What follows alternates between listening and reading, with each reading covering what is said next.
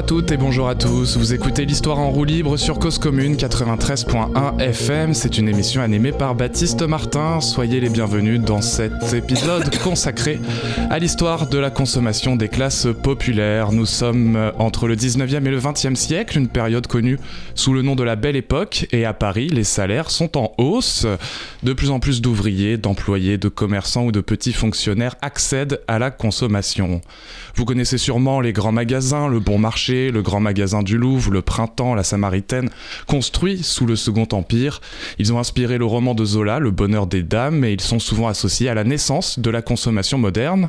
Sauf que ces derniers s'adressaient à une clientèle bourgeoise, ce n'est qu'à la fin du siècle que les classes populaires peuvent se procurer des meubles, des objets de décoration, des bijoux, des accessoires et les plus aisés d'entre eux une bicyclette ou encore une machine à coudre. Mais des pauvres qui consomment, cela inquiète et suscite des commentaires moraux que l'on entend encore de nos jours. Dans son ouvrage La vie à crédit, la consommation des classes populaires à Paris 1890-1920, l'historienne Anaïs Albert mène une remarquable étude sur cette nouvelle culture matérielle et ses conséquences sur les classes populaires. L'enquête s'échappe des présupposés moraux et cherche à comprendre les motifs ainsi que les facteurs de la consommation populaire sans la juger.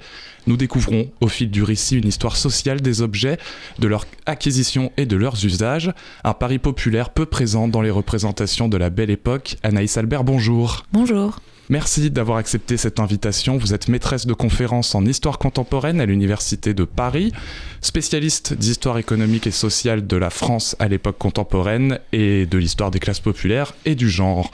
Vous êtes donc l'autrice de cet ouvrage, La vie à crédit. C'est sorti en septembre 2021. C'est aux éditions Presse de la Sorbonne et il est issu de votre thèse obtenue en 2014. Je suis ravi de vous accueillir et j'ai introduit cette émission comme vous commencez votre réflexion par ces lectures morales de la consommation euh, dont on a les échos aujourd'hui. Euh, en plus c'est la période des soldes en ce moment je crois. Euh, elles viennent à la fois des conservateurs et des progressistes. Elles sont nées dans ce 19e siècle. Quels sont les ressorts de, ces discours pour commencer? Alors oui, quand je commençais à travailler sur ce sujet, je me suis effectivement tout de suite euh, heurté, je pourrais dire, à des discours moraux très présents dès qu'on parle de la consommation et des classes populaires. Les, deux parties de ce sujet étant, sujettes elles-mêmes à des discours moraux.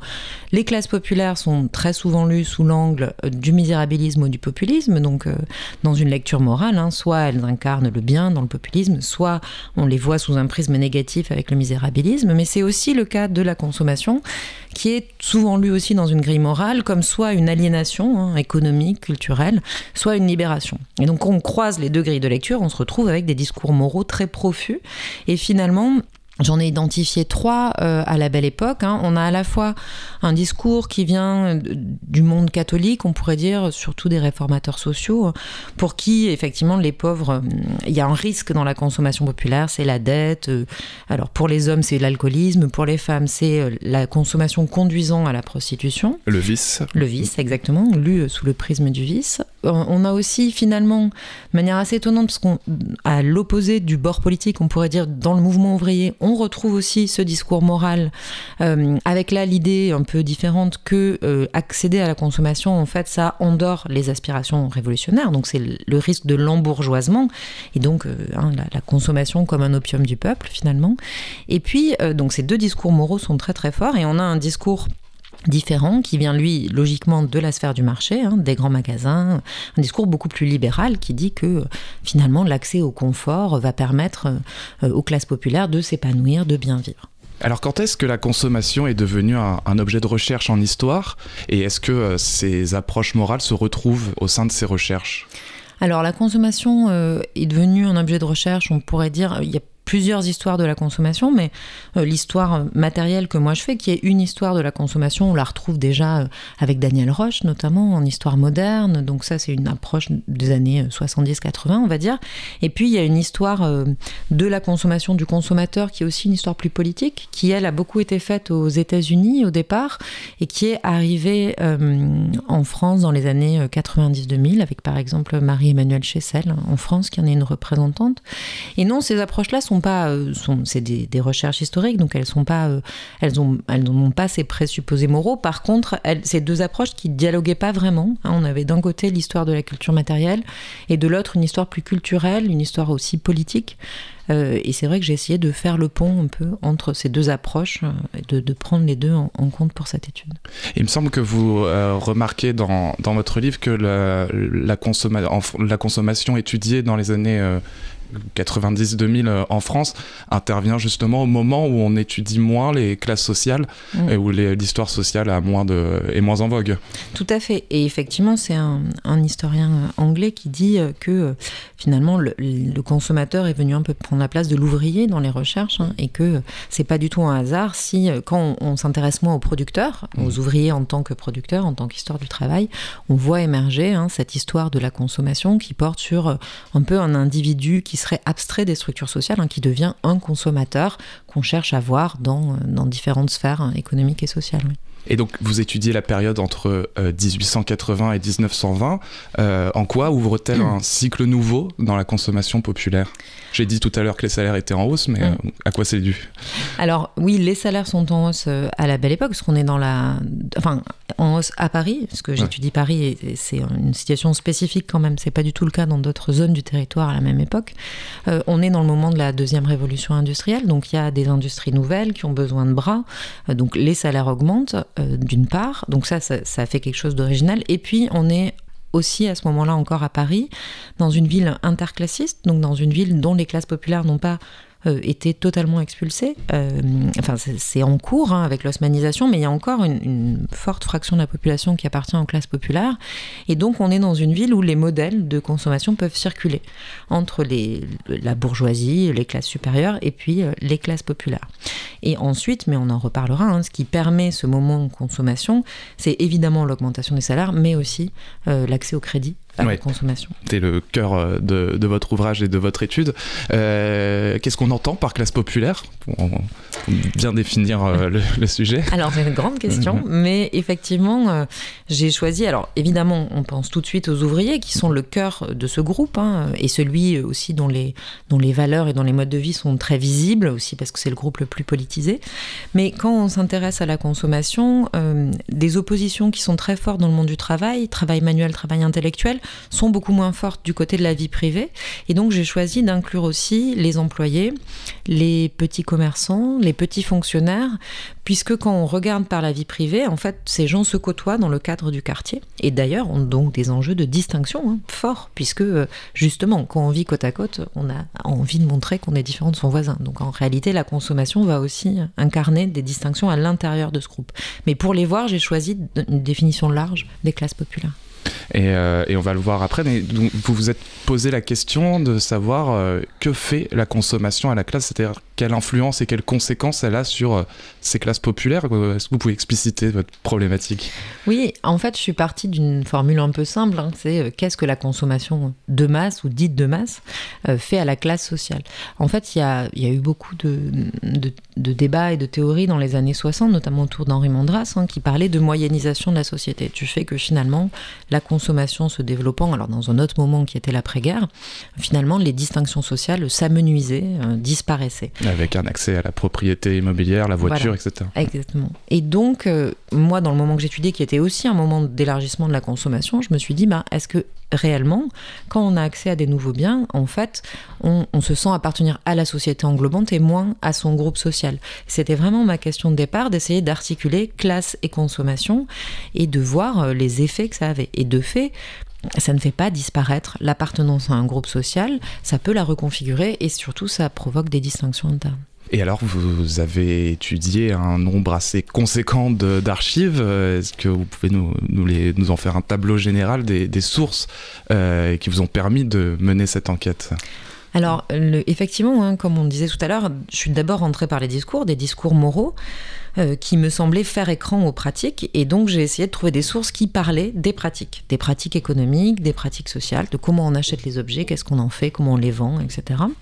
et pour ça, j'ai trouvé une source très riche assez au début de ma recherche qui a été, donc c'est des sources judiciaires, ce qui n'est pas le plus évident sur ce sujet-là, les sources de la justice de paix. Donc c'est le plus petit échelon judiciaire, hein, celui qui est une justice de conciliation, dans lesquelles les juges à la fois euh, peuvent trancher des litiges, par exemple sur des dettes de crédit à la consommation, mais aussi ont ce qu'on appelle des actes de juridiction gracieuse. Donc ils font des, actes pour la société qui ont une caution juridique, et notamment les scellés après décès. C'est-à-dire quand quelqu'un meurt sans héritier, on va chez lui on décrit tout pour éviter que des objets soient volés. C'est vraiment cette source-là qui m'a permis d'entrer dans les logements très concrètement. Et ensuite, j'ai complété avec beaucoup d'autres sources, euh, notamment euh, des sources commerciales pour essayer de comprendre les grands magasins, la consommation dans, ces grands magasins populaires. Euh, évidemment, des archives policières, puisque les classes populaires sont toujours à la lisière, ou soupçonnées d'être à la lisière de la légalité. Et donc, dans les sources policières, on a des informations sur la consommation, les sources du monde piété aussi, puis des sources imprimées classiques, hein, les enquêtes sociales. Et je signale, parce que c'est une source très riche, les thèses de droit pour la fin du 19e siècle qui se rapproche en fait de ce qu'on appellerait plutôt nous des thèses de sociologie ou, mmh. ou de socio-économie. Et donc c'est à travers euh, cette marche d'archives qui, au premier abord, euh, apparaissent peu passionnantes. Euh, il y a des noms et il y a des vies. Vous êtes entré dans le quotidien, dans la vie, la vie des gens. Il y a par exemple Jean Gravier, ouvrier boulanger de 61 ans. Il est né à Saint-Gervais dans le Puy-de-Dôme. Il possède une malle, aucun mobilier. Le juge mentionne un drap, cinq torchons et un réveil. On lui réclame à sa mort trois mois de loyer à 20 francs par mois. Il y a aussi Léonide Guiwa, âgée de 43 ans. Elle est garde-malade. Avant cela, elle était courturière, elle est mère d'un enfant âgé de 7 ans, elle possède un peu de vaisselle, un panier, deux draps, trois têtes d'oreiller, 10 serviettes de table et une serviette de toilette. Elle doit 7 francs pour 8 journées de chambre.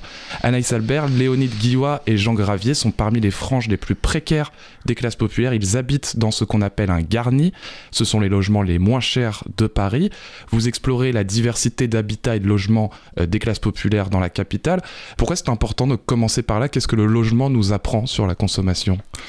Alors d'abord parce que euh, pour les classes populaires, c'est dans le logement qu'on trouve les objets. Donc, euh, d'une certaine manière, il fallait entrer dans le logement pour voir les objets, mais entrant dans les logements, on s'aperçoit aussi que ces logements sont stratifiés et qui sont des indices d'une position sociale. Donc, effectivement, le garni, hein, c'est vraiment l'hôtel garni, l'hôtel meublé, c'est la première porte d'entrée vers le logement, mais qui est, euh, en fait, qui est pas si peu cher, parce qu'à la journée, c'est plus cher finalement qu'un logement loué vide. Mais par contre, comme on le paye à la journée ou à la semaine, ça demande moins d'investissement. et ensuite, le rêve hein, des classes populaires, c'est euh, d'avoir d'être ce qu'on appelle dans ses meubles. Dans les mots des classes populaires, on dit être chez soi.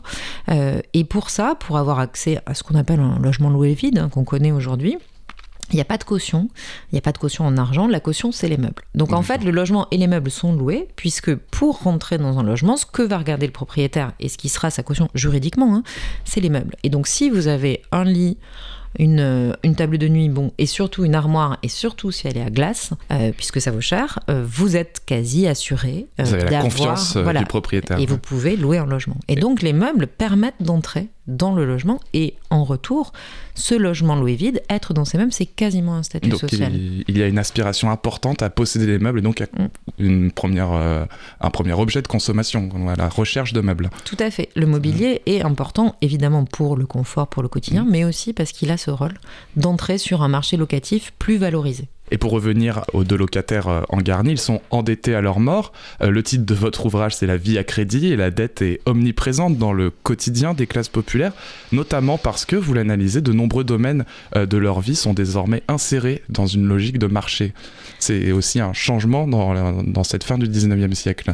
Oui, mm. alors j'ai identifié effectivement plusieurs domaines qui, qui passent de forme de consommation ou de solidarité traditionnelle au marché. Le premier, c'est tout ce qui est autour du soin et de la santé. Euh, avec l'émergence à Paris particulièrement d'un marché du médicament euh, extrêmement développé, euh, et donc qui est à la fois qui passe par les pharmaciens, mais aussi par des ventes par la presse de remèdes, de remèdes un peu miracles, etc. Et l'autre domaine qui devient très marchandisé, c'est la mort en réalité. Et bon, Céline, hein, il était médecin des pauvres et quand il écrit mort à crédit, c'est de quoi il parle. Et en fait, à la campagne encore au même moment, dans, des régions plus rurales, hein, le, par exemple l'enterrement est assuré par des voisins qui portent le cercueil, etc. Alors qu'à Paris, on est déjà rentré dans les pompes funèbres funèbres qui, voilà, qui, qui, sont, qui sont un service, qui se paye cher et qui est donc effectivement là marchandisé. Il y a aussi les assurances, hein, l'assurance mmh. contre l'incendie par exemple, puisque ces meubles ont un prix, on essaye de les assurer contre l'incendie et donc là aussi hein, c'est marchandisé, c'est-à-dire on paye pour ça.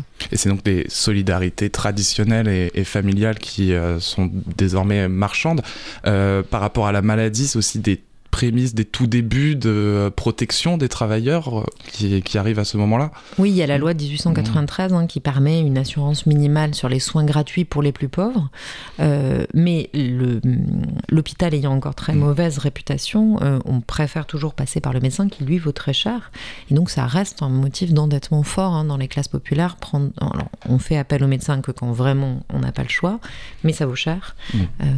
et donc ça provoque de l'endettement qu'on voit au moment des scellés, puisque la mort tranche les, liens économiques et donc les gens viennent réclamer leurs dettes et donc on voit apparaître toutes ces dettes évidemment autour notamment de la maladie et de la mort.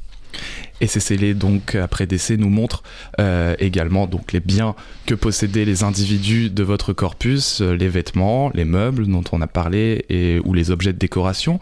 Euh, vous confirmez un processus d'imitation de la bourgeoisie et même une circulation de haut en bas des mêmes objets. Alors, Comment sont-ils diffusés? Alors oui, effectivement, ça c'est un des acquis de la sociologie de la consommation, hein, de dire que les modèles partent des classes supérieures et descendent vers euh, les classes populaires. C'est quelque chose que je voulais vérifier. Effectivement, quand on euh, prend la masse des objets de CCL et on la répartit par groupe social, c'est ce que j'ai essayé de faire, on se rend compte hein, que fait les classes populaires possèdent les mêmes meubles euh, ou aspirent en tout cas au même meuble que les classes supérieures. Généralement, elles en ont moins en nombre, euh, souvent dans des, dans des matières d'imitation, dans des matières moins nobles, qui valent moins cher. Et aussi, on, a certains indices de passage par un circuit de la revente. Donc en fait, effectivement, hein, dans les classes supérieures ou dans les... Voilà, à un moment, on peut revendre ces meubles qui vont passer par un circuit de seconde main, qui vont être vendus de main en main, notamment par des brocanteurs, et qui peuvent finir par arriver dans les classes populaires, parfois un peu démembrées. Pour prendre un exemple, un des objets de décoration très désirés, c'est ce qu'on appelle la garniture de cheminée hein, à la fin du 19e. Donc c'est euh, une horloge sous cloche et deux flambeaux assortis. Et on trouve parfois dans les classes populaires un flambeau et l'horloge, mais pas la cloche. Enfin, on voit bien que l'objet a circulé, mais pas totalement au complet, et qu'on le voit arriver dans ces intérieurs euh, populaires. Et il y a toutefois des, frontières. Des, on reste, euh, il y a des biens plus rares qui restent inaccessibles. Alors, euh, qu'est-ce qui, qu'est-ce qui distingue vraiment euh, les classes populaires et la bourgeoisie? Qu'est-ce qui est vraiment inaccessible? Qu'est-ce qui est vraiment inaccessible? Il y a les meubles. Alors, les meubles de vraiment du repos type le divan ou le sofa. Là, vraiment, on est très loin de l'éthos des classes populaires hein, qui est quand même euh, forgé autour du travail. Donc, s'allonger dans un sofa ou dans un divan, il y en a un et c'est dans une loge de concierge et on peut penser que le, concierge l'a récupéré euh, chez euh, par des habitants qui partaient, mais sinon il n'y en a pas. Et même les fauteuils qui relèvent un peu la même chose sont assez peu présents. Et un autre meuble... le, pardon, le, loisir n'est pas matérialisé dans les logements des classes populaires. enfin, en tout cas, des loisirs bourgeois. Et il n'y a pas la, grande pièce du loisir et de la réception qui est le salon, par exemple, qu'on trouve jamais dans les logements populaires. Et l'autre chose qui est vraiment absente, c'est le bureau, mmh. qui est le meuble du travail intellectuel. Et même chez des employés ou chez des gens qui ont un travail intellectuel, il n'y a pas de bureau. Euh, et il euh, n'y a pas non plus de piano, euh, qui est aussi incarnation de l'éthos bourgeois, sauf dans un logement. et voilà, c'est une dame qui s'appelle Marie-Louise Go, et, la présence de ce piano m'a tellement intriguée que j'en ai fait un mmh. article qui s'appelle La lingère et son piano en palissandre, parce que c'est pas du tout cohérent avec son intérieur. Et sur les habits? Alors sur les habits, euh, globalement les classes populaires possèdent euh, de quoi se vêtir évidemment au quotidien, mais aussi au moins généralement un habit euh, dit du dimanche à la fin du 19e, donc un habit distingué, un veston avec un gilet pour les hommes et puis une jupe un peu distinguée, un chapeau pour les femmes. Après ce qu'on voit c'est qu'il y a quelques... La distinction est dans le, dans le détail, notamment dans les accessoires. Donc par exemple les hommes ont assez peu de gants, il y en a certains mais assez peu. Les femmes vont parfois avoir une voilette ou un boa ou un tour de cou en fausse fourrure. Voilà, donc c'est des petits objets comme ça qui sont très distinguants, qui peuvent être chers. Et donc on retrouve, mais sur des profils assez spécifiques qu'on ne retrouve pas dans la totalité du groupe social. Et vous vous êtes plongé euh, sur les distinctions internes parmi les classes populaires. Elle n'est pas simplement économique selon euh, si on est employé, petit commerçant euh, ou ouvrier. Elle est aussi de genre, de génération et de statut matrimoniaux. Et c'est vrai qu'on ne consomme pas de la même façon si on vit seul ou, ou à deux ou avec une famille. Et dit comme ça, ça a l'air évident, mais pourquoi c'était important de le souligner? Alors parce que finalement, c'est vrai que euh, la sociologie avait beaucoup dit, finalement, la grande fracture, c'est employés-ouvriers. Les employés et les ouvriers consomment pas du tout pareil. Moi, dans les archives que j'ai dépouillées, c'est un peu plus compliqué que ça. J'ai plutôt préféré parler d'idéotypes, quoi. C'est-à-dire, on a des intérieurs très dépouillés, assez pauvres, euh, qui sont plutôt des intérieurs masculins, plutôt de travailleurs manuels, plutôt âgés, on va dire. À l'autre bout du spectre, on a des intérieurs, euh, voilà, qui cherchent vraiment, qui sont dans l'imitation de la bourgeoisie, avec beaucoup de décorations, avec des meubles un peu soignés. Et ça, c'est plutôt des femmes plutôt jeunes et qui gagnent plutôt ce qu'on appelle au 19e un salaire pour vivre. Elles sont souvent célibataires hein, et elles, peuvent vivre toutes seules de leur salaire. Et au milieu, on a des individus ou des couples qui investissent dans un domaine au gré soit de leurs envies, soit de leurs possibilités économiques, puisqu'effectivement, la mise en couple euh, est un moment, enfin, et surtout l'arrivée des enfants en réalité, est un moment de contraction économique. Et donc, les logements des couples avec euh, enfants en bas âge sont plutôt des logements euh, plus dépouillés, à une exception, c'est l'armoire, puisque l'armoire, c'est vraiment un meuble conjugal, et mm. donc c'est un meuble que possèdent beaucoup plus les couples mariés que les célibataires. Et alors, il y a deux objets euh, qui irriguent nos représentations de la belle époque. C'est la machine à coudre et la bicyclette qui font l'objet euh, d'une partie dans, dans, dans, votre premier chapitre, je crois. Euh, et pourtant, l'analyse de votre corpus témoigne d'une diffusion bien moindre que l'on imagine au sein des classes populaires. Alors, comment ça s'explique? Alors ça s'explique parce que c'est cher. la bicyclette, c'est dans les années 1890 un, six mois de salaire d'un ouvrier. Donc c'est l'équivalent aujourd'hui d'une voiture d'occasion à peu près, si on fait un ratio rapide. Donc c'est très cher. Euh, et ça, donc c'est très cher et ça demande des les deux objets demandent des compétences techniques. Donc sur la bicyclette, hein, ça se diffuse. On voit bien que c'est très très désiré euh, chez les jeunes hommes de classe populaire surtout. Alors les femmes aussi, mais il y a plus de réticence euh, dans les classes populaires pour que les femmes fassent du vélo. il y en a quand même un peu plus à Paris que dans le reste de la France, mais ça reste euh, très peu diffusé. Et euh, pour la machine à coudre, pareil, c'est cher. Alors c'est un peu différent pour la machine à coudre, c'est dû à des procédés un peu compliqués juridiquement qui s'appellent la location-vente notamment, qui font que les machines à coudre, elles peuvent être louées, euh, louées pour acheter, mais que si on manque une traite, on la machine à coudre est reprise. Et donc c'est vrai que j'ai été assez surprise que dans mon corpus, il y a assez peu de machines à coudre, notamment dans les intérieurs des couturières.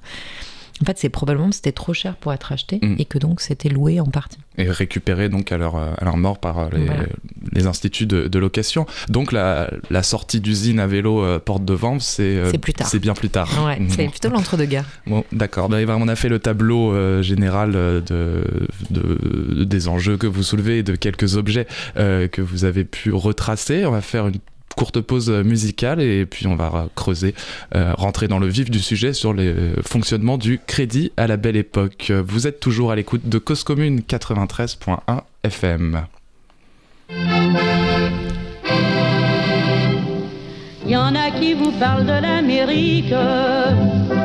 Ils ont des visions de cinéma, ils vous disent quel pays magnifique, notre Paris n'est rien auprès de ça.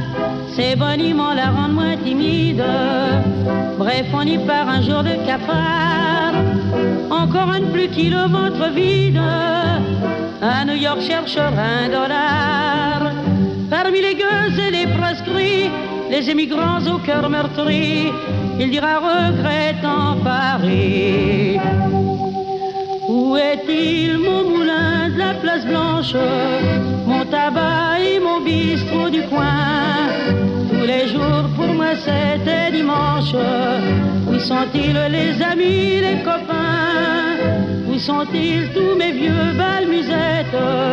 Leur java au son de l'accordéon Où sont-ils tous mes repas sans galette Avec un cornet de frites à deux ronds Où sont-ils donc? Mais Montmartre semble disparaître, car déjà de saison en saison, des abbesses à la place du tertre, on démolit nos vieilles maisons. Sur les terrains vagues de la butte. De grandes banques naîtront bientôt. Où ferez-vous alors vos culbutes? Vous les pauvres gosses à poulbeau En regrettant le temps jadis, nous chanterons pensant à Salis, Montmartre des profondés. Où est-il mon moulin de la place blanche? Mon tabac et mon bistrot du coin. Tous les jours pour nous c'était dimanche. Où sont-ils nos amis, nos copains? Où sont-ils tous nos vieux balmusettes? Leur java son de l'accordéon? Où sont-ils tous mes repas sans galette? Avec un cornet de frites c'était Fréhel et le titre Où est-il donc qui date de 1936. Vous écoutez l'histoire en roue libre sur Cause Commune 93.1 FM. Euh, nous sommes avec Anaïs Albert pour parler de son ouvrage La vie à crédit, la consommation des classes populaires à Paris dans les années 1880-1920. Peut-être que Fréhel regrette cette période dans son texte. Euh, nous avons donc revu ensemble les différents euh, objets possédés par les classes populaires à la belle époque. Anaïs Albert, cette période est donc marquée par l'entrée des classes populaires dans la consommation. Elle est rendue possible en premier lieu par le développement de systèmes de crédit. Plus qu'une invention, c'est un changement d'échelle du crédit à la consommation et un personnage se dégage dans cette économie, c'est Georges Dufayel. Qui est Georges Dufayel? Alors Georges Dufayel, c'est une, grande passion de cet ouvrage, enfin c'est une grande découverte en tout cas pour moi. Euh, donc c'est le patron dans des très grands magasins, du plus grand magasin euh, à la fois de, vente euh, d'objets mais aussi de, de crédit. il est, alors il dit beaucoup qu'il est né en Normandie mais en réalité il est né à Paris. il, est, il est assez mégalomane et, et probablement partiellement avec beaucoup d'inventions biographiques mais ce qu'on peut en retracer c'est que donc c'est le fils d'un représentant de commerce qui rentre dans un grand magasin déjà existant qui s'appelle Crépin, euh, qui est euh, boulevard euh, Ornano devenu boulevard Barbès à Paris. Et petit à petit, il va gravir tous les échelons dans ce magasin jusqu'à en devenir propriétaire.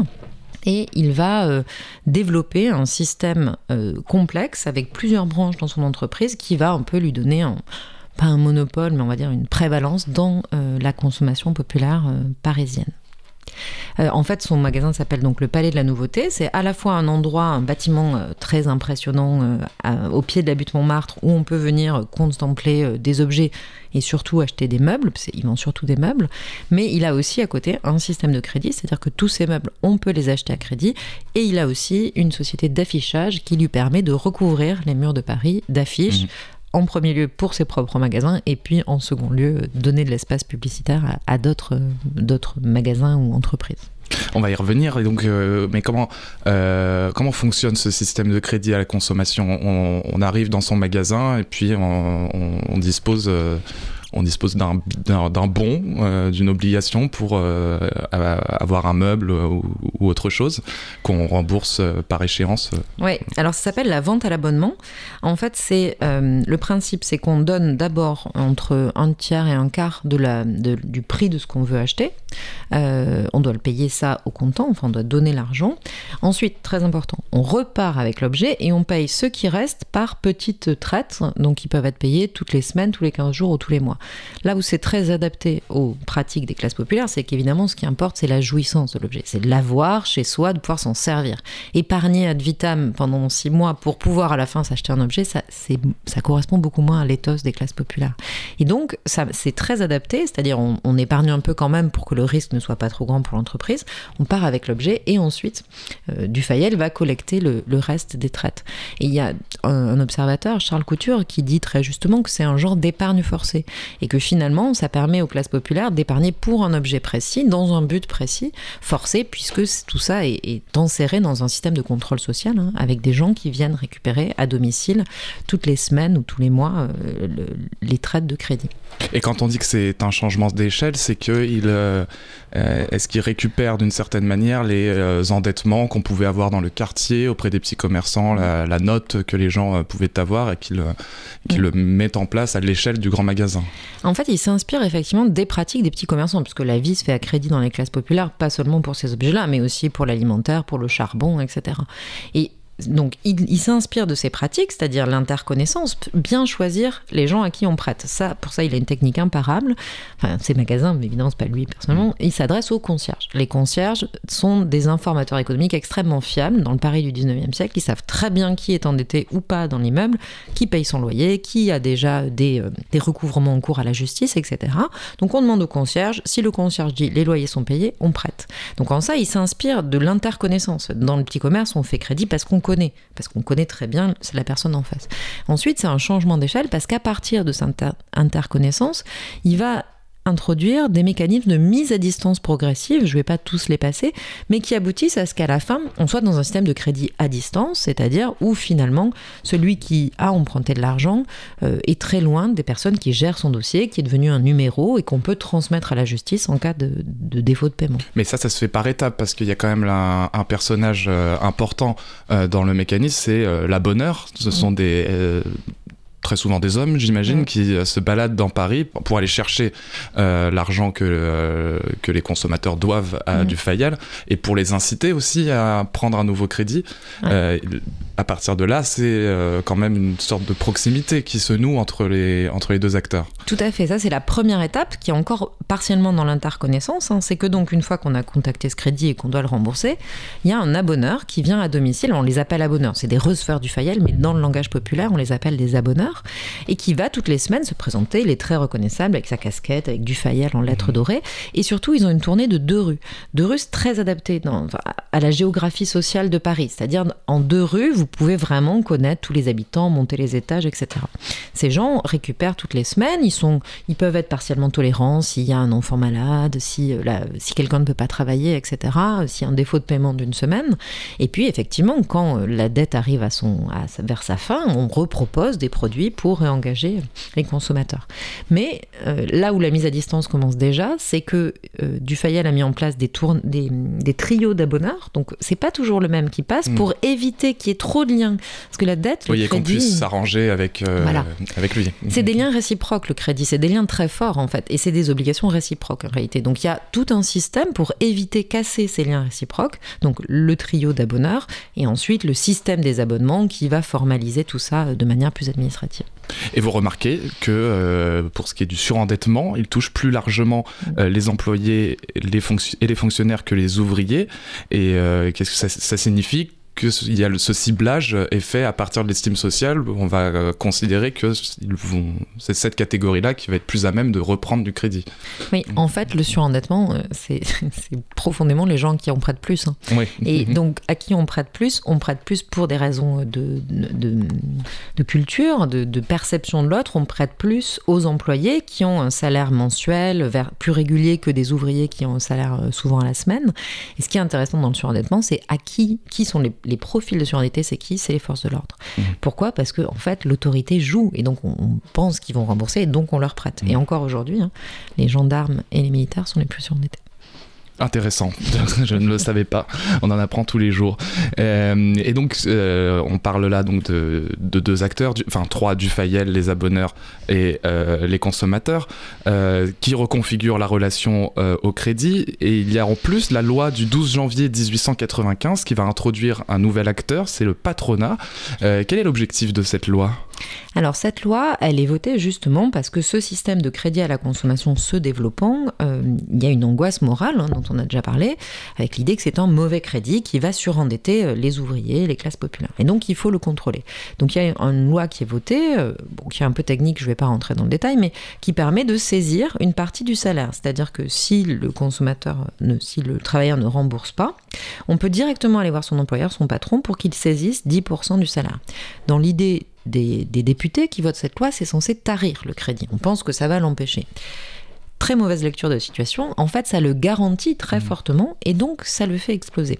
Et cette loi, elle introduit aussi un tiers dans la relation qui normalement est une relation à deux entre créditeur et débiteur, puisque on va saisir directement le salaire auprès du patron, bah, les patrons vont découvrir euh, l'endettement de leurs salariés, de leurs employés, de leurs ouvriers, souvent de manière assez effarée, mmh. en disant mais ils achètent n'importe quoi, et donc on, a là un moment intéressant hein, où euh, euh, dans une relation hiérarchique, les patrons rentrent un peu dans l'intimité et dans la vie privée de leurs salariés via les objets qu'ils achètent.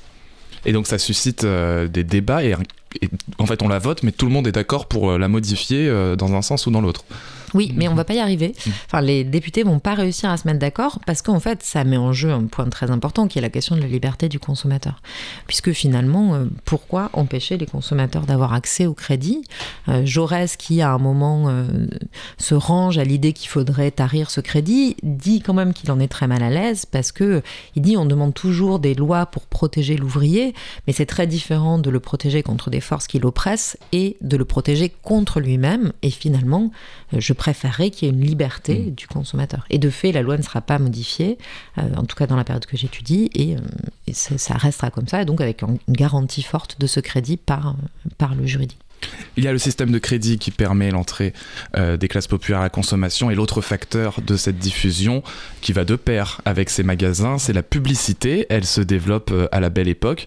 Comment est-ce qu'on s'adresse aux ouvriers et aux employés? Comment est-ce qu'on les convainc de consommer? Comment est-ce qu'on les amène dans son magasin alors euh, qu'il et elle travaillent entre 60 et 72 heures par semaine à l'époque? Alors, pour les convaincre de, consommer, euh, il y a une forme d'enveloppement par la publicité. Donc, il y a plein de moyens de diffuser de la publicité. Il y a évidemment la presse, avec les annonces classiques, mais aussi avec de la publicité cachée, hein, ce qu'on appellerait aujourd'hui des publi-reportages, mais à l'époque, ça n'est pas signalé.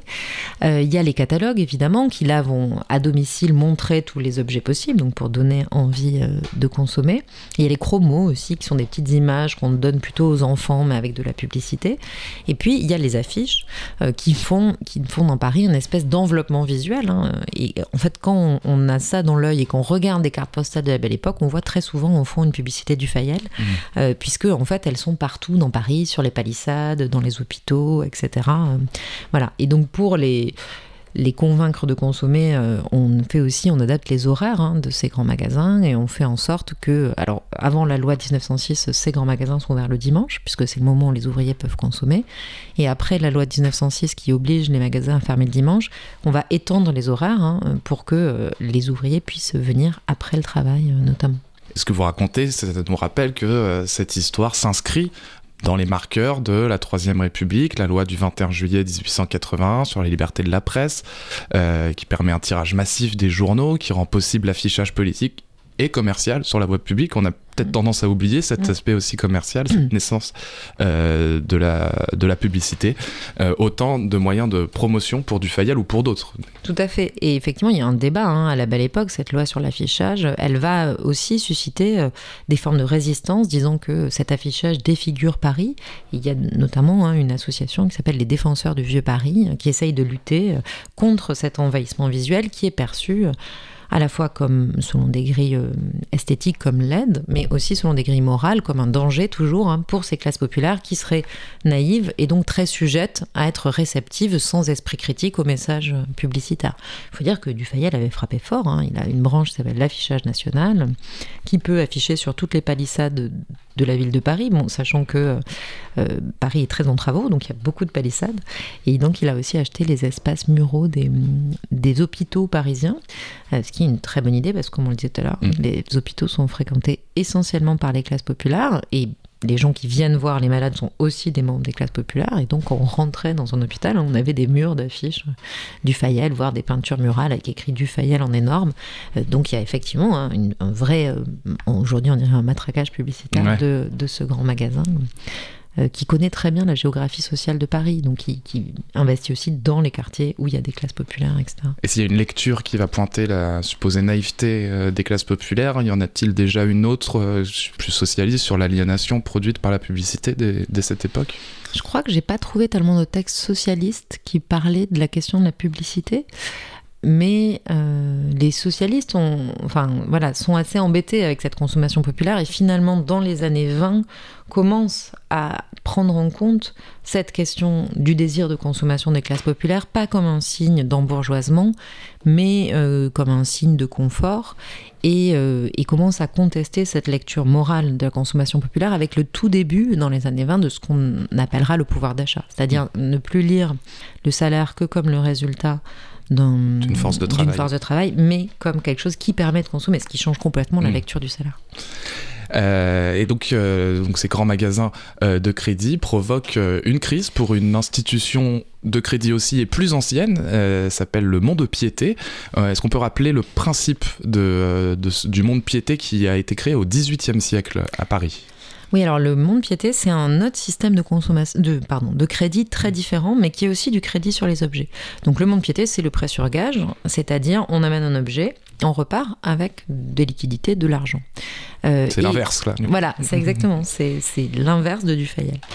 Et euh, c'est créé euh, en 1776, si je ne me trompe pas. surtout, ça a le monopole du prêt sur gage, parce que le prêt sur gage a existé, mais à des taux très usuraires. et donc, le, le, monde piété municipal de Paris va avoir le monopole du prêt sur gage. Normalement, il n'y a que lui qui peut faire du prêt sur gage. C'est une institution qui est très fréquentée par les classes populaires, qui, on le disait tout à l'heure, hein, ont envie à la fois de jouir des objets, donc de les avoir, mais aussi gardent en tête leur valeur. Euh, c'est cette idée d'épargne forcée. On sait que les objets euh, ont de la valeur, et on pourrait parler d'épargne solidifiée aussi, incarnée dans un objet dont on se sert, mais qu'on sait qu'on peut gager, et notamment on voit bien au monde piété, les, les gages, enfin les, ce qu'on appelle l'engagement, augmentent au moment, des, au moment où on doit payer les loyers qui sont trimestriels à Paris, et on voit très bien des courbes, mmh. hein. donc par exemple, quand on n'arrive pas à payer son loyer, on met en gage un objet au monde piété, la bicyclette si on en a une, mmh. une montre, des draps, pour payer le propriétaire qui veut plus attendre, en espérant qu'on arrivera ensuite à rembourser cet objet pour récupérer l'objet. Mais ça rajoute encore plus de, enfin, encore du surendettement. Euh, c'est un peu différent. C'est juste que c'est un peu des gages enchâssés. Moi, c'est ça qui mm. m'a intéressé. C'est-à-dire que finalement, quand j'appelle ça la vie à crédit, c'est parce que vraiment, dans les classes populaires, en fait, on vit à crédit au sens où les possessions sont transitoires. Quoi. C'est, mm. les objets, on les a à un moment, on sait qu'on peut les gager, on sait qu'on peut les revendre, on peut les acheter à la brocante, etc. Donc, c'est des vies. Le rapport aux choses est assez instable. Alors, sauf pour certains objets euh, qui incarnent très fortement, euh, notamment la famille. Ça, on le voit très bien au monde piété, ce qu'on appelle les gages anciens. Euh, cela, on va s'y attacher très fortement. Par exemple, des timbales de la grand-mère, des timbales en argent qu'on va continuer à payer pendant des années et des années sans aucune rationalité économique, parce que il faut pas laisser partir ce gage. On peut pas le racheter, on n'a pas l'argent, mais on continue à payer les intérêts pour surtout pas qu'il soit vendu. Mais à part ces objets qui incarnent vraiment un lien familial, beaucoup d'objets euh, on sait leur valeur économique et finalement c'est une forme d'épargne. Oui, parce que le gage, euh, est libéré, quand il est libéré, il est ensuite vendu euh, aux, enchères. et du coup, vous racontez que le monde piété semble être en décalage avec son temps. Il n'arrive pas trop à suivre ce qui se passe en 1880-1920. en quoi, quoi ces dirigeants se représentent une mission qui correspond plus à la réalité? Alors effectivement, le monde piété au départ c'est une institution charitable. Donc c'est pensé comme une institution de bienfaisance. C'est donner du crédit pas cher aux classes populaires. Et donc dans la vision du monde piété, l'idée c'est d'aider des très très pauvres, des miséreux, qui viennent gager des haillons. Et donc un des objets symboles de ça, c'est le matelas. Parce qu'évidemment, mmh. si on gage son matelas, c'est qu'on n'a plus rien. Plus rien pour dormir. voilà, on n'a plus rien pour dormir, donc on est au comble de la misère. Et ça, c'est une, vision qui vient du XVIIIe siècle, qui continue au XIXe siècle, et qui du coup rentre euh, en collision avec tout ce qu'on vient décrire, c'est-à-dire ces nouvelles pratiques de consommation populaire, le fait que les classes populaires ont plus de meubles, parfois de moins de valeur, puisque c'est des meubles produits en série, etc. Et ça, on sent bien hein, que le monde piété a du mal à le comprendre, à le percevoir, reste sur un discours de la bienfaisance, alors que ce que demandent les classes populaires, en fait, c'est du crédit marchand, c'est d'avoir recours à cette institution sans être miséreux. Et de fait, l'inadaptation, bon, il y a plein de raisons, mais il y a une crise en gros de cette institution à la belle époque. On voit bien que le nombre d'engagements baisse fortement. En même temps, il y a encore 4000 personnes par jour en 1913 qui vont au monde piété de Paris. Donc euh, ça reste une institution très utilisée même si en général, structurellement, elle l'est moins. Et concrètement, comment est estimé le prix d'un bien gagé euh, au monde piété? Eh bien, c'est intéressant, c'est très la valeur des objets, en réalité, elle n'a rien d'objectif. Euh, et donc, moi, il m'a semblé, enfin, en tout cas, c'est ce que je défends dans ce livre, que c'est toujours le résultat d'un rapport de force. Euh, donc, en gros, quand on amène un objet au monde piété, euh, cet objet est estimé par un commissaire-priseur ou par son assesseur, si on est dans des endroits un peu moins prestigieux que la rue des Francs-Bourgeois, parce qu'il y a des bureaux auxiliaires. Et. Sauf que l'estimation elle-même, c'est-à-dire le fait de regarder l'objet et de dire combien il vaut, se fait hors de la vue des emprunteurs, dans un bureau euh, séparé, et l'emprunteur ne peut jamais demander euh, à, à, discuter avec le commissaire-priseur de la valeur de son gage. Donc en fait, il est totalement dépossédé, il amène un objet et on lui dit la valeur qu'il a. Or, un des gros problèmes du monde piété, c'est que ces commissaires-priseurs sous-estiment perpétuellement les gages, puisqu'ils sont responsables euh, sur leur propre fonds, c'est-à-dire si l'objet n'est pas remboursé et qu'il est vendu à la fin, s'ils ont prêté trop d'argent, c'est eux qui devront payer la différence. Mmh. Donc, ils les sous-estiment chroniquement, ce qui est un énorme problème pour les classes populaires, qui en fait euh, ne tirent pas autant de crédit qu'elles pourraient légitimement en espérer de la mise en gage de leur, de leur bien. Et alors j'ai trouvé ça euh, passionnant dans, dans, votre ouvrage, je l'ai découvert, hein, que cette valeur étant systématiquement euh, sous-évaluée, les emprunteurs se tournent vers des marchands de reconnaissance. Euh, ça signifie déjà une résistance qui est possible face à, enfin, face à une bureaucratie du monde piété qui, qui leur est imposée. alors c'est un marché complexe, les marchands de reconnaissance à l'époque. Tout à fait. Alors effectivement, quand on sort du monde piété, donc on a engagé son objet, on part avec une reconnaissance du monde piété, qui est un, papier, un titre, qui est un titre au porteur. C'est-à-dire qu'il n'y a pas de nom dessus. C'est la personne qui porte ce titre peut dégager l'objet, ou etc. Comme c'est très sous-estimé, que font les membres des classes populaires? Ils se tournent vers un marché illégal, euh, puisque normalement seul le monde piété peut faire du prêt sur gage, mais très important, qui sont donc des brocanteurs marchands de reconnaissance.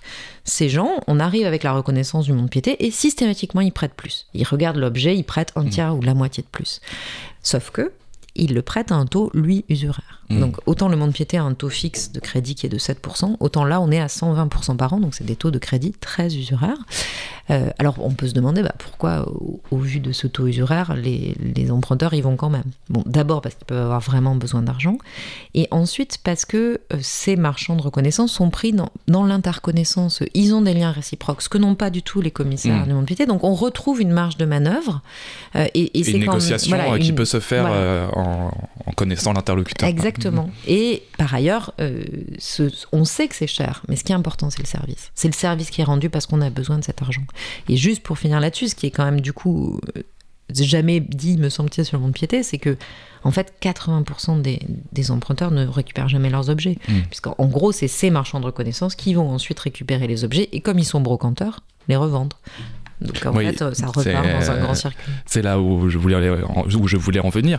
Euh, les marchands de reconnaissance sont des pour la plupart des brocanteurs et ils connaissent un certain succès parce que tout ce dont on raconte, euh, l'accès au crédit, la production en série euh, de meubles et de divers objets, bah, finit par ruisseler, si j'ose dire, sur le marché de l'occasion, qui est tout aussi important à la belle époque. Comme vous l'avez dit d'ailleurs, pour dans la, quand, vous, quand vous parliez de la manière dont les objets sont diffusés d'en haut euh, vers le bas par euh, les brocantes, le marché euh, d'occasion. Et donc il y a toujours une forme d'acquisition alternative que, que le système de crédit du Fayel. Tout à fait. En fait, euh, vraiment, il y a toute cette modernité dont on a parlé, du Fayel, la publicité, le crédit à la consommation, et à côté subsistent quand même des pratiques beaucoup plus anciennes et de très longue durée, dont le marché de l'occasion. Donc les brocanteurs, les vieux objets qu'on peut acheter. Alors pourquoi c'est différent? Pas seulement parce que les objets sont anciens, aussi parce qu'on peut en négocier le prix. Euh, donc on n'est pas dans le système du prix fixe. Euh, voilà, les grands magasins, on a un prix sur le catalogue, on doit le payer. Chez le brocanteur, la valeur, elle est négociable. Tout comme Opus aussi, qui continue à prospérer euh, qu'on envoie un peu loin de Paris, hein, à Saint-Ouen, au Kremlin-Bicêtre, mais qui continue euh, à exister. En même temps, quand même, ce qui se passe sur ce marché de l'occasion à, la belle époque, c'est la distinction du vieux et de l'ancien. Il y a les objets que le temps anoblit, et c'est le moment des antiquaires. C'est eux qui vont récupérer ces objets qui, plus ils sont vieux, plus ils ont de valeur. La brocante, c'est les objets que le temps dégrade. Donc ceux qui perdent de la valeur avec le temps. Mais dans cette brocante, on peut trouver à peu près tout, en fait, en réalité, pour se meubler, cuisiner, se vêtir, etc. Et donc, effectivement, il y a une circulation gigantesque des objets. À la fois une circulation verticale des classes supérieures vers les classes populaires, mais aussi une circulation horizontale à l'intérieur des classes populaires de ces objets euh, qui vont avoir une très longue vie euh, dans le circuit de l'occasion souvent. Mais vous parlez d'une euh, progressive érosion d'une profession euh, qui était euh, très symbolique à Paris, qui sont les chiffonniers. Mm. donc, qu'est-ce qui leur arrive aux chiffonniers? Bah, Tout à fait, parce que donc, une fois que cet objet a circulé très longtemps dans les classes populaires, qu'on l'a réparé, qu'on l'a bricolé, qu'on l'a entretenu, bon, il y a quand même un moment où il n'a plus de valeur d'usage. Et d'habitude, quand il n'a plus de valeur d'usage, il retrouve une valeur d'échange, c'est-à-dire un prix, quand on le donne ou on le vend, ça dépend aux chiffonniers. Et ces chiffonniers faisaient repartir, alors ils démembraient les objets selon leur matière première, donc on, perd la question de l'usage, on, retourne à la valeur de la matière première, et ça repartait dans le circuit de l'industrie. Par exemple, les chiffons faisaient du papier. Euh, ceci dit, ils disparaissent petit à petit, à la fois parce qu'il y a une législation euh, qui les fait... Euh, fait disparaître, et aussi parce que le système industriel qui fonctionnait sur ce recyclage disparaît lui aussi, et c'est aussi le moment où le modèle des classes supérieures s'impose, c'est-à-dire qu'une fois que les objets n'ont plus d'usage, on les jette. Euh, et on, disparaît ce monde du recyclage, mmh. qui était un monde en circuit euh, pas fermé, mais quand on est sur euh, une histoire de l'économie circulaire avant l'heure. Tout à fait. Et c'est vraiment un moment d'économie circulaire qui s'interrompt complètement à ce moment-là. Qui, on voit vraiment la baisse des chiffonniers. Bon, c'est aussi des, questions symboliques, hein, du rapport mmh. à l'ordure, de, voilà, des choses qu'ont étudié les anthropologues. Quoi. Oui, de modernité. Mmh urbaine. Tout à fait dans cette période 1890-1920, euh, il y a quand même euh, il y a quand même une bascule centrale qui est la Première Guerre mondiale. Euh, si il y a la possibilité d'acquérir de nouveaux biens, les classes populaires restent fragiles et particulièrement pendant ce conflit qui va déstabiliser ce, ce nouveau modèle de consommation. Oui, alors ce qui est intéressant avec la Première Guerre mondiale, donc c'est un moment de crise, euh, un moment de crise économique pour deux raisons. D'abord, il y a des pénuries, parce que la guerre désorganise l'approvisionnement de Paris, euh, et donc on va devoir, les autorités à la fois nationales et municipales vont devoir rationner certains produits, hein, le pain, le charbon, etc. Et puis il y a l'apparition de quelque chose de très nouveau, qui est l'inflation. La dernière épisode inflationniste, hein, c'est les assignats sous la Révolution française. Donc, pour tout le 19e siècle, les prix étaient stables, en fait. Mmh. Et là apparaissent des, des inflations très importantes, une inflation à un taux très important qui du coup euh, déstabilise complètement euh, ce qu'on pensait savoir du prix des objets, avec des, par exemple des denrées alimentaires qui d'un jour sur l'autre peuvent changer euh, de prix. Donc ça évidemment ça fragilise économiquement très fortement les classes populaires. Hein. L'inflation ça érode les salaires, donc on peut acheter beaucoup moins de choses avec le même salaire. et donc face à, ce, à, cette déstabilisation de la consommation populaire, puis il y a aussi moins d'accès à tous ces nouveaux biens. Hein. Par exemple la troll du Faubourg Saint-Antoine qui fabriquait des meubles est quasiment à l'arrêt. Enfin, en gros il y a les biens aussi qui étaient consommés sont moins disponibles, on voit les classes populaires repasser euh, très facilement à justement des formes plus traditionnelles hein, d'entretien des biens, euh, d'économie, de comptabilité populaire. Et bon, ce que j'en ai tiré, c'est aussi l'idée que euh, bah, justement ce que les économistes ou les anthropologues appellent les savoirs pratiques de la pauvreté, c'est-à-dire quand on est pauvre, en fait, on sait plein de choses, on sait faire plein de choses, hein, parce qu'on est obligé, on est socialisé à la pauvreté. Ben ça, ça reste disponible pour les individus et pour le groupe social. Et dans ce moment de crise économique qui est la Première Guerre mondiale, on voit ressurgir très fortement ces pratiques. Donc on peut passer, on peut revenir vers mm. des modèles plus anciens à ce moment-là. Un ancrage qui euh, nous montre une, euh, que cette période est finalement, enfin, c'est un cycle qui, qui, ne, qui, ne, fixe pas euh, la, consommation des, des mm. classes populaires. Ce conflit est marqué par la grève des femmes donc, qui remplaçaient les hommes dans les usines parce que les hommes étaient au front en mai 1917. Euh, et selon vous, la consommation serait le texte caché de, de ces grèves? C'est une mobilisation pour, euh, pour mieux vivre, pour mieux, pour mieux consommer. Faut-il le rappeler, cette mobilisation réclamait une hausse des salaires et la semaine anglaise? Alors oui, ça c'est intéressant, c'est un peu un cas de figure différent de ce que je viens décrire, c'est-à-dire bon, dans ce moment de crise, il y a un certain nombre de membres des classes populaires qui se tournent vers des pratiques plus anciennes, mais il y en a aussi qui veulent continuer ces pratiques modernes et particulièrement celle que j'ai étudiée, c'est les midinettes. Les midinettes, c'était des ouvrières de la haute couture parisienne, de la mode des chapeaux qui gagnaient vraiment bien leur vie, un salaire pour vivre, 5 francs par jour. Elles font vraiment partie de celles que je décrivais tout à l'heure comme celles qui étaient vraiment rentrées dans la consommation populaire. Donc la, guerre remet vraiment en question leur modèle de consommation, hein, elles gagnent beaucoup moins. Et donc, euh, en 1917, moment de cristallisation de tensions sociales très fortes, il y a les mutins à l'arrière, et elles lancent, c'est les midinettes qui lancent les grandes grèves du printemps 1917 à Paris, en réclamant en gros une indemnité de vie chère, c'est-à-dire que le, leur salaire s'aligne sur l'inflation, et la semaine anglaise, c'est-à-dire arrêter de travailler le samedi midi euh, en étant payé. Donc qu'est-ce qu'elles demandent Elles demandent de l'argent, elles demandent du temps. Elles disent pas pourquoi. Et quand on les regarde faire, ce qui est hyper intéressant sur les images, c'est qu'elles se présentent pas du tout comme des ouvrières miséreuses qui on peut pas manger, mmh. c'est terrible. Elles se présentent en grève avec des tenues splendides, avec des parapluies, des ombrelles, des bottines, de la soie, enfin euh, pas du tout comme des ouvrières miséreuses. Alors évidemment, en faisant ça, elles montrent leur, leur savoir-faire d'ouvrières de la haute couture. Mais d'une certaine manière, elles font ce que James Scott, euh, elles, expriment ce que l'anthropologue James Scott appelle le texte caché, c'est-à-dire tout ce qu'on ne peut pas dire au pouvoir parce qu'il y a un tel discours moral. Elles peuvent pas dire mm. en pleine guerre, quand les soldats sont au front, elles peuvent pas dire on veut consommer, c'est pas possible, c'est pas dissible. Mais d'une autre, elles le disent d'une autre manière. Elles le disent avec leurs vêtements, elles le disent avec leurs chansons, mm. et finalement elles gagnent. C'est ça qui est quand même euh, voilà très symptomatique. Elles gagnent très vite en 10 jours. Il y a évidemment, le gouvernement a pas du tout envie que ça fasse tache d'huile, donc on, il force les patrons à céder. Et elles gagnent très vite et elles pourront faire ce qu'elles veulent de cet argent et de ce temps libre qu'elles ont gagné. Et alors, on va, on approche de la fin de cette émission. Euh, la borne chronologique donc s'arrête en 1920, dans, enfin dans les années 1920 dans votre étude.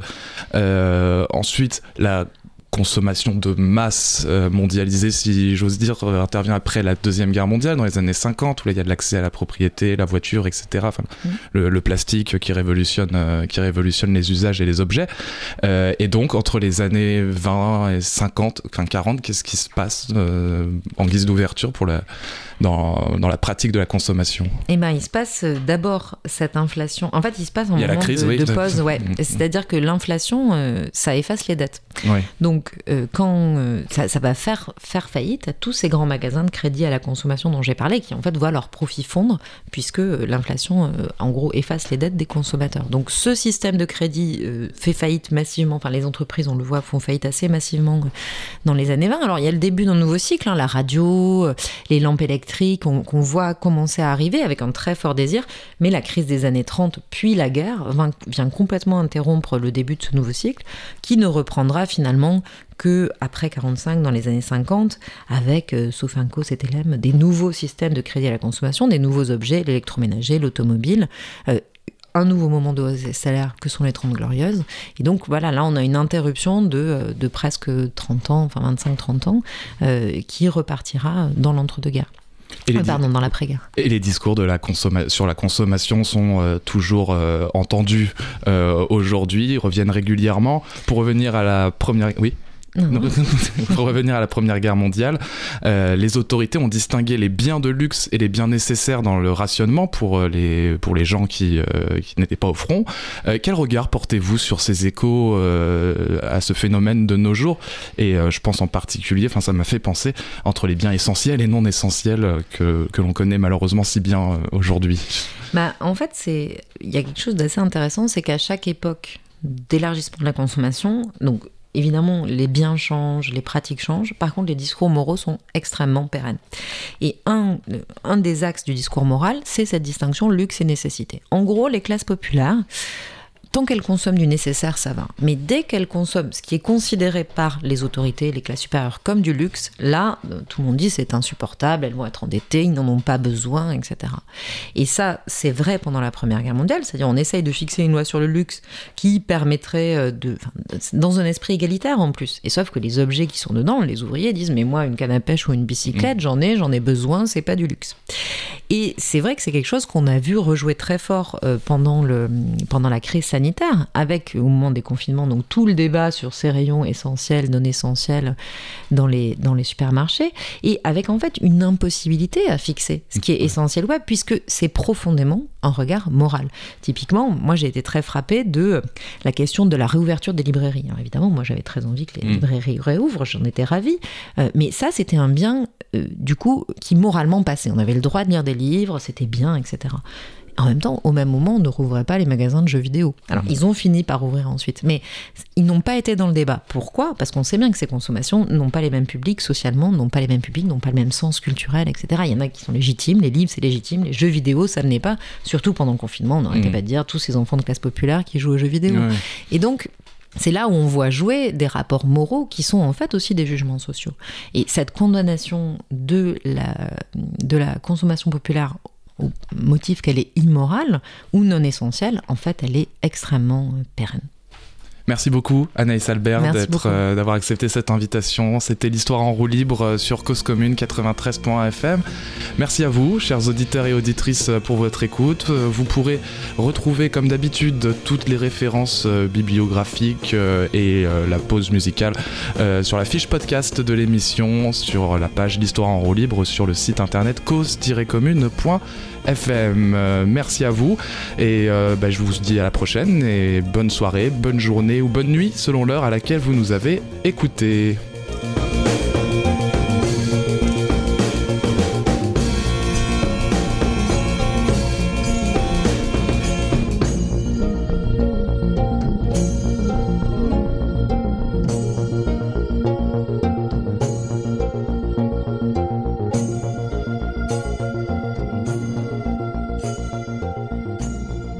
Commune, la voix des communs.